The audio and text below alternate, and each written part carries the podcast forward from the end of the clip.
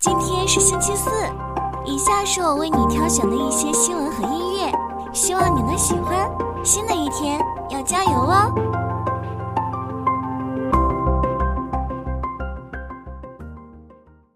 中国恒大、恒大汽车、恒大物业在港交所宣布暂停交易。昨日，港股恒大系午后持续走低，中国恒大跌百分之十八点九九。九月二十八日早间，中国恒大、恒大汽车、恒大物业在港交所宣布暂停交易。昨日，港股恒大系午后持续走低，截至收盘，中国恒大跌百分之十八点九九，恒大汽车跌百分之二十点零零，恒大物业跌百分之十四点四九。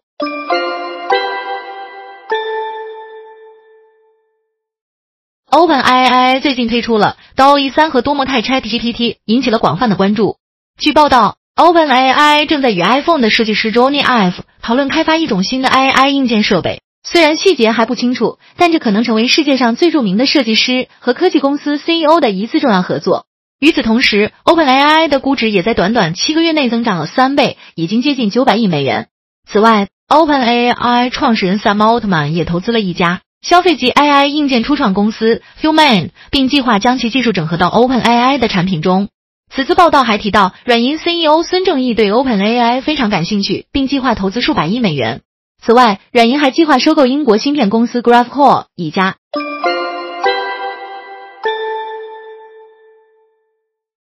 最新研究发现，夜猫子更容易患二型糖尿病。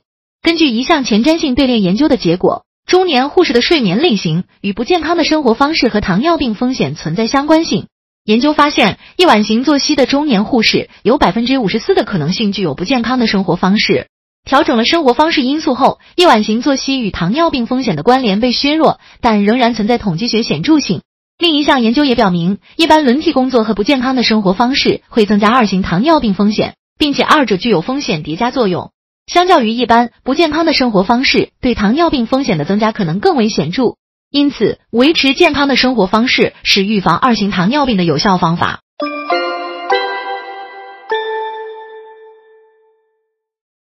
国庆长假即将开始，股市停止交易，但重要消息仍会发布，对市场的影响将在假期后的交易日体现。其中，国内经济数据对市场影响较大，特别是九月 PMI 数据。PMI 数据能反映经济扩张或收缩情况，对 GDP 和资本市场表现有指示作用。目前制造业 PMI 处于收缩区间，但如果回升至百分之五十以上，将改善市场预期，推动经济回暖。此外，财新 PMI 数据也值得关注，能反映中小企业经营情况。假期后还将公布一系列数据，包括价格、金融和进出口数据，能预测经济恢复程度，影响股市走势。此外，美国经济数据和消息对 A 股也重要，特别关注美国核心 PCE 物价指数和个人消费支出情况，以及关门危机事件演化。长假期间的消费和出行数据能反映居民消费能力和意愿。最后，需关注地产限购政策和平准基金监管回应等消息。投资需谨慎，本文仅为观点交流，不构成投资建议。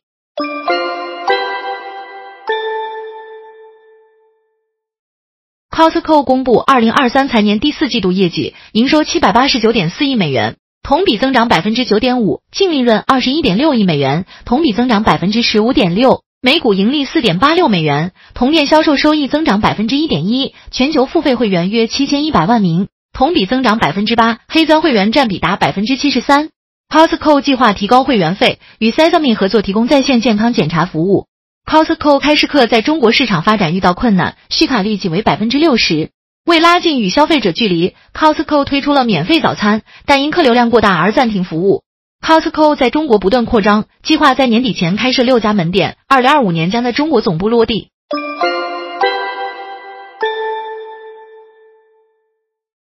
赛力斯涨停，截至发稿报五十五点七一元，成交额超五十亿元。九月二十八日，赛力斯盘中触及涨停，截至发稿报五十五点七一元，成交额超五十亿元。九月以来，该股累计涨幅超百分之五十四。近期，在华为秋季全场景新品发布会上，华为常务董事、终端部挚友余承东宣布智选车的最新进展。他表示，问界新 M 七上市之后，平均日订单量约一千五百台。首款轿车智界和奇瑞合作将在十一月下旬上市，接下来在今年十二月问界 M9 也将上市。另据赛力斯汽车微博消息，问界新 M7 上市两周大订已经超过两万台。东吴证券表示，公司与华为在智选模式下进行深度合作，打造问界品牌。双方成立联合工作组，完成销售交付闭环管理。M5、M7 完成换代，应用华为最新智驾技术。旗舰车型 M9 将采用全新平台开发生产，整车平台进一步迭代，合作深度不断加深。渠道加产品多点催化下，有望开启新一轮上量周期。维持公司二零二三至二零二五年业绩预期为负二十五点七三、负九点四六、九点二亿元，维持公司买入评级。信达证券认为，问界新 M 七订单量持续旺盛，伴随 M 七订单持续释放与新车型 M 九即将上市的预期，重点看好华为汽车产业链机会。